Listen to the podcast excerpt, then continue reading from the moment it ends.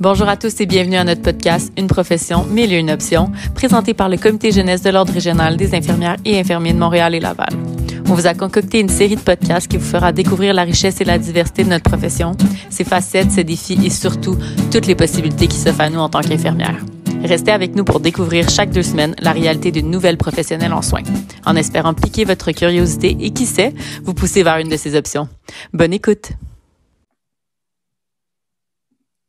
Bonjour à tous. Aujourd'hui, dans le cadre de notre balado Une profession, mille et une options, on vous présente Mathilde Racine, infirmière au site d'injection supervisée à Montréal. Bonjour Mathilde. Bonjour, ça va bien? Ça va bien et toi? Yes, en forme. Excellent. Donc, euh, dans le fond, aujourd'hui, on voulait en apprendre plus sur euh, ton rôle au, centre au site d'injection supervisée. Pardon. J'aimerais savoir, premièrement, euh, comment, comment ça se passe? C'est quoi travailler au site d'injection supervisée? Euh, oui, ben en fait, euh, mes journées ne se ressemblent pas vraiment. Ça dépend toujours. Il y a quatre sites d'injection supervisée à Montréal. Il y en a un mobile qui s'appelle l'Anonyme. Il y en a un de jour qui s'appelle Spec de rue, qui est situé dans le quartier, euh, le village, en fait. Il y a Cactus Montréal et Dopamine dans Schlaga. Cactus, c'est le principal qui est situé vraiment au centre-ville sur Sainte-Catherine. nos corps de travail dépendent des, des différents sites. Comme l'anonyme, c'est la nuit, puis spec de rue le jour. Et euh, Cactus, c'est vraiment entre 14h et 4h du matin. Présentement, c'est de 14h à 2h du matin. Donc, je rentre travailler. Euh, je vérifie toujours la trousse d'urgence parce qu'on a à gérer des overdoses et tout ça. Je vérifie mes courriels. Après ça, ben, il y a une salle, salle de répit, il y a une salle de soins où l'infirmière peut avoir des, les patients en consultation. Puis il y a un accueil où est-ce que les intervenants avec qui on travaille euh, accueillent les usagers, leur demandent euh, qu'est-ce qu'ils viennent consommer, s'ils ont besoin de matériel, par exemple, euh, de consommation par injection, donc des seringues ou des, des, pipes à crack, des pipes à cristal ou même des condoms, parce qu'on fait vraiment de la réduction des méfaits. Donc, on, on veut réduire les risques de prévention des contractions des ITSS. Donc, moi, quand j'arrive, c'est ça, je, j'ouvre la salle d'injection, puis les gens, ils, viennent de leur propre gré. C'est, sur une base volontaire, donc c'est pas. Euh, ils sont pas hospitalisés, comme on dirait, ou ils n'ont pas un rendez-vous. Ils viennent, euh, ils nous disent ce qu'ils viennent consommer, ils prennent du matériel, ils s'assoient à leur cubicule, on jase, on écoute de la musique, euh, on les surveille. S'ils ont des réactions, par exemple, aux opiacés, comme une, overdose, une surdose, ben, à ce moment-là, on, intervient. Ou sinon, s'ils ont un mauvais trip, on peut les rassurer, les amener dans le bureau, les calmer, leur donner un verre d'eau. Euh, s'ils ont des questions sur leur santé, on peut répondre vu qu'on est des, infirmières. Sinon, euh, s'ils veulent un, dépistage ITSS, c'est des choses qu'on offre aussi. Ou euh, la contraception, la vaccination. c'est pas mal ça. On jase avec eux, on fait une intervention toxicomanie. Là comment tu trouves ça de travailler au quotidien avec des gens qui sont de la clientèle assez vulnérable? Est-ce que tu trouves ça difficile? Euh, ben, c'est sûr qu'il y a des situations qui nous touchent particulièrement, mais faut, il faut, je pense, être empathique et non sympathique avec eux. Euh, ce qu'ils vont nous raconter, c'est souvent des choses qu'ils ont vécues très traumatisantes, qui les ont amenés à avoir un parcours plus euh, marginalisé, à, tomber dans la rue, dans la consommation par injection. C'est sûr que il, faut avoir un certain sang-froid. Puis des fois, oui, je trouve ça difficile. Des fois, il y a des, situations qui, viennent me chercher particulièrement. Mais en général, euh, ça va bien. Je, réussis à garder le cap puis à, juste comme les aider puis vraiment créer une distance entre, entre eux, entre nous. Je dirais, je ne sais pas si ça répond. Ben oui, ça répond super bien. puis euh, en tant qu'infirmière, ton rôle, euh, tu l'as un peu décrit.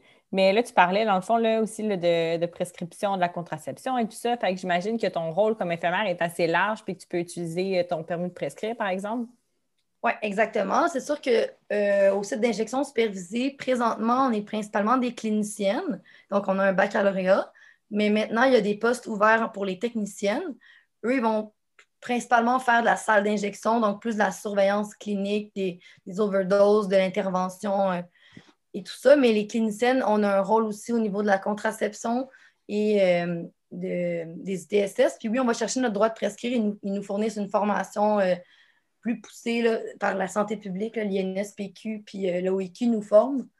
tout ça, c'est le, CIUS qui nous forme. Puis après ça, ben, on est, on est habilité vraiment à dépister puis initier des traitements euh, antibiotiques pour la gonorrhée la chlamydia, entre autres. Parfait. Puis quand tu arrives, mettons, avec ces interventions-là auprès de, la population est-ce que, qui est ciblée, est-ce qu'ils ont quand même une bonne ouverture? Est-ce qu'ils sont ouverts ou est-ce qu'on doit dealer avec euh, ces genres de personnes-là euh, dans ton quotidien? Comment ça se passe? Ben, c'est certain que c'est un défi supplémentaire, je dirais, euh, surtout la clientèle désorganisée, comme on appelle, entre guillemets. Là. Euh, ceux qui sont en état de consommation quand ils arrivent, euh, nous, on ne les filtre pas vraiment. Hein. donc, des fois, ce n'est pas facile de les retracer. Ils, sont sans domicile fixe, ils n'ont pas de cellulaire, ils n'ont pas de maison. Donc, c'est bien beau de faire un petit swap au niveau de la gorge ou un test pipi. Mais après ça, s'ils ont une gonorrhée positive, on fait quoi? Euh, pour les retracer, on leur dit de repasser à cactus, euh, mais des fois, ils ne repassent pas avant deux, trois mois. C'est vraiment très sporadique. Puis, il faut vraiment, dès que tu as un momentum pour faire un dépistage, il faut que tu le, crées.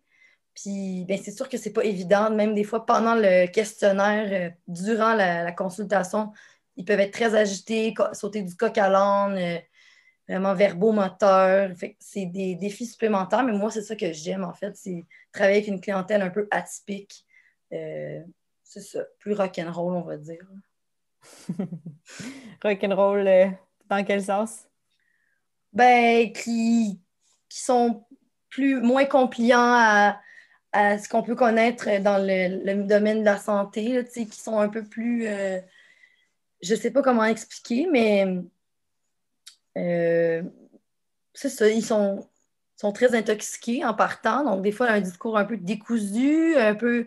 Ils vont répéter les mêmes affaires, ils vont se promener, ça va être difficile de faire leur prise de sang, ça va être difficile d'aller faire l'examen euh, gynécologique, par exemple, chez une femme euh, qui s'injecte ou c'est ça, ils vont être très agités à cause aussi des stimulants qu'ils consomment.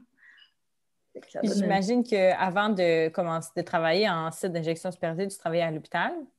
Oui, exactement. J'ai travaillé euh, dans une unité de médecine, chirurgie, pneumo, oncologie, soins palliatifs, un peu d'urgence.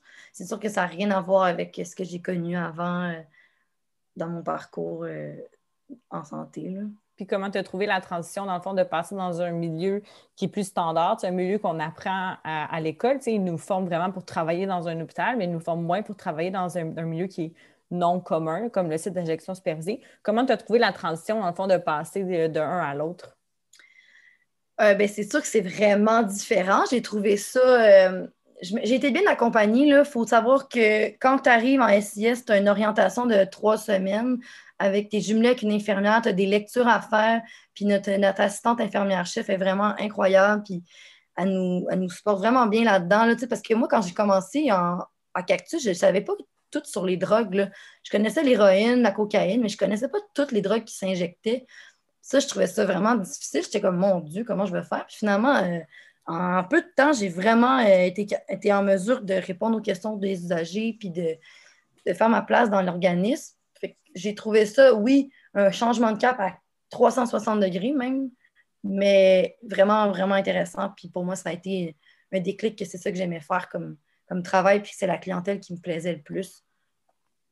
C'est quoi qui t'a attiré le, principalement au début vers ce type de clientèle, vers ce milieu-là? C'est le milieu communautaire, en fait. J'aimais l'espèce de, de recette entre un organisme communautaire avec un, emploi du gouvernement, parce que le, CIUS du Centre-Sud prête des infirmières dans des organismes. Donc, c'est rare que tu as la chance de faire de la santé communautaire autant terrain que ça. Tu sais, même moi, je travaille aussi à l'anonyme dans la vanne.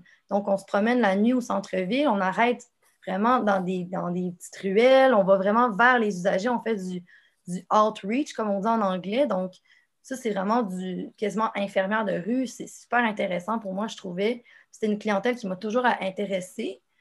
Puis là, d'avoir un lien particulier, privilégié avec ces gens-là, je trouve que je suis choyée, en fait. Je les connais par leur nom, puis c'est pas juste des itinérants, entre guillemets, ou des sans-abri, c'est mes usagers, c'est mes patients. Ça je trouve ça intéressant. Oui, puis je trouve ça intéressant aussi ce que tu dis par rapport à que tu fais l'anonyme, la, dans le fond, que tu vas te promener avec ta vanne, puis tu vas dans des ruelles et tout ça. Euh, comment ça se passe? Là, est-ce qu'il y a des endroits où que vous allez, où que les gens ils savent, où que où, vous êtes localisé ou est-ce que vous faites un petit peu une, cherche, une chasse à l'homme ou... Ben, en fait, un peu des deux. Euh, on est sur appel, donc on a un numéro de cellulaire sans frais qui peuvent euh, contacter, euh, composé par, une, par exemple une cabine téléphonique, comme le 911. Mais nous aussi, notre, numéro est sans frais. Donc, ils nous appellent, nous disent Je suis au coin de, par exemple, Ontario-Sainte-Catherine. Fait qu'on on va se déplacer vers eux. Mais aussi, on fait du outreach. Donc, on, connaît avec, on travaille avec les travailleurs de rue puis on commence à connaître les, spots euh, où est-ce qu'il y a plus de consommation puis de, besoins là, dans le centre-ville, le Schlaga, centre-sud. Euh. Mais on va partout sur l'île de Montréal. Donc, ils peuvent nous appeler dans Rosemont, euh, île des Sœurs même, n'importe où. Mais on a des. On a une genre de tournée, une run de lait qu'on dit que on fait des arrêts. Mettons, l'hiver, on va dans chaque halte chaleur, on, peut arrêter proche des hébergements hivernale, euh, on fait un stop toujours. Puis euh, pour toi, une infirmière qui travaille directement avec la population vulnérable, est-ce que tu trouves qu'il euh, y a plusieurs personnes qui avaient un doute un peu sur les sites d'injection supervisée? Toi, est-ce que tu trouves que ça fonctionne? C'est quoi ton opinion là-dessus? Oui, bien c'est sûr que là, vous parlez à quelqu'un qui est, vraiment convaincu de la réduction des méfaits. c'est sûr que ce concept-là, il faut y croire, puis il faut, faut, faut, faut faire confiance euh, au personnel. On ne les encourage pas hein, à consommer. C'est vraiment dans une optique que si on n'était pas là, ils consommeraient dans la ruelle. Puis il y aurait des risques de surdose, puis il y aurait des risques de partage de seringues, de matériel. Donc, plus d'hépatite de, C ou de VIH. Puis c'est ça qu'on veut éviter. dans cette optique-là, il y a des études, je ne les ai pas sur moi, je n'ai pas des résultats. Ça commence à rentrer les, les statistiques parce qu'à chaque fois qu'on a un usager, on fait des statistiques. Puis je suis vraiment ça s'enligne vraiment dans le bon sens par rapport aux résultats euh, pour la réduction des, de l'hépatite VIH en site d'injection. Euh, ensuite de ça, c'est sûr qu'en plus de leur offrir un, endroit sécuritaire où consommer, on crée une opportunité de, les réaffilier vers un service de santé, puis de, soigner leurs plaies. C'est des gens qui ont beaucoup de plaies de pression à cause qu'ils marchent beaucoup. Ils ont des problèmes de santé X, Y, Z, que des maladies chroniques qui ne soignent pas depuis des années parce qu'ils finalement, n'ont plus de carte, d'assurance maladie. nous, on les aide avec les intervenants à se trouver une carte d'assurance maladie, à faire des démarches pour le logement, à trouver un médecin de famille, à se mettre sur un traitement d'hépatite C quand ça fait 10 ans qu'il n'avait pas traité son hépatite C ou son VIH. Fait non seulement ils viennent consommer, puis en plus, ils ont accès à un service de santé puis à de l'intervention psychosociale. c'est vraiment très, très positif selon moi. Puis d'ailleurs, les gens adorent nos services. Hmm. Ben, moi, dans, ce que tu me dis, là, ça semble être que du positif. Puis je suis vraiment euh, contente d'entendre ça aujourd'hui. Euh, si on va terminer avec une petite question, là, dans le fond, tu dirais, euh, ce serait quoi tes motivations là, pour travailler en site d'injection supervisée? Puis ça prendrait quoi pour, si une infirmière là, est en, t'écoutant parler, elle se disait, moi, j'ai envie de travailler là, qu'est-ce que ça prend euh, pour travailler en site d'injection supervisée puis être à l'aise? Ça prend du leadership parce qu'il n'y a pas de médecin. Puis quand il y a des situations d'overdose, ben, des situations de, crise psychosociale, il faut, il faut gérer euh, toi-même une équipe d'intervenants euh, qui n'est pas nécessairement habilitée comme nous, les infirmières, à gérer des, des, cas critiques, comme un code bleu, par exemple. ça prend de la patience, ça prend. Il ne faut pas avoir un jugement sur la. Faut aimer la population vulnérable la tolérance, beaucoup de tolérance euh, envers euh, les différences, je pense. Puis ça prend une curiosité pour, euh, pour quelque chose d'atypique, pour la drogue, pour travailleuse du sexe, pour tout ce qui est. C'est ça. Mais surtout, vraiment beaucoup de tolérance, d'empathie, puis de, leadership et de, sang-froid, même, je dirais quand même, parce que c'est pas évident à tous les jours de gérer toutes sortes de choses comme qu'on vit en SIS. Ça doit être assez difficile de voir, euh, de s'attacher à certaines personnes puis de voir des situations plus euh, difficiles puis dérangeantes. Là, euh, ouais. Oui, c'est sûr que. Puis c'est bien d'essayer, en fait. Des fois, il y en a qui, viennent, finalement, ils se rendent compte que c'est pas pour elles, mais l'important, c'est au moins d'avoir été jusqu'au bout de la démarche. Je trouve que c'est un intérêt plus particulier pour la clientèle, c'est important d'appliquer puis d'essayer. Au pire, tu dis à, notre gestionnaire ben, que ça ne fonctionnera pas. Je, je, trouve qu'il ne faut pas avoir peur de, ça. du nouveau. Mm. Ben, écoute, c'est super inspirant ton partage. Je te remercie beaucoup. Puis euh, j'invite tous les gens qui nous écoutent euh, à aller euh, s'informer sur les sites d'injection supervisée si jamais ça les intéresse. donc, merci beaucoup de ton partage aujourd'hui. Ben, ça m'a fait vraiment plaisir. J'espère que j'ai répondu à tes questions. Puis si jamais il y en a d'autres, ben, je pourrais revenir faire une autre entrevue. Parfait, ben, merci. bonne journée. Toi aussi. Bye.